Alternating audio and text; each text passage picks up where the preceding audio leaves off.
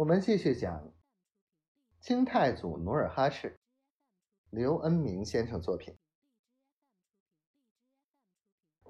哼！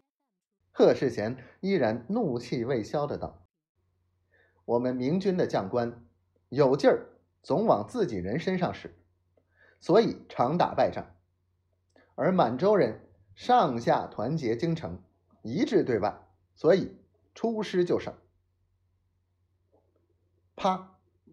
朱方良气的顺手抓起一个茶碗，摔在地上，嘴唇发紫的道：“贺世贤，你不要长他人威风，灭我大明朝的志气。”贺世贤毫不示弱的道：“那你就到皇上那里告发去吧。”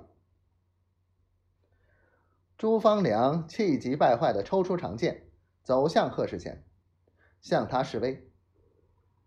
尤世公见势不妙，马上把朱方良喝住，顺口道：“朱副将，休得无礼！昨天晚上我怎么跟你说的？”贺世贤耳听话中有话，就毫无惧色的反问道：“君子做事向来不背人，尤总兵，昨晚你们说了些什么？就当面说个明白，可别把我蒙在鼓里呀！”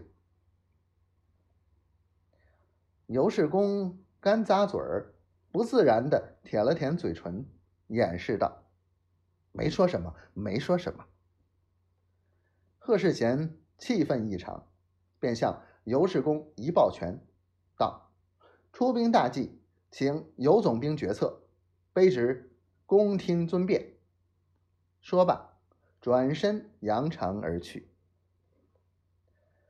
贺世贤回到家门口。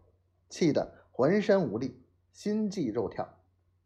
他回到书房，推门进屋，忽见范文蔡秉着烛光，笑吟吟的迎过来，道：“贺总兵，看来你气色不好，一定是受人欺负喽。”贺世贤也顾不得与客人寒暄，就愤然骂道：“当今朱氏王朝的官场。”很少有好人。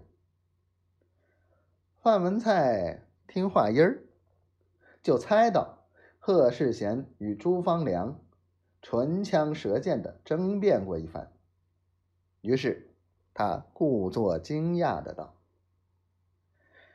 朱方良初来乍到，他不会与你过不去吧？”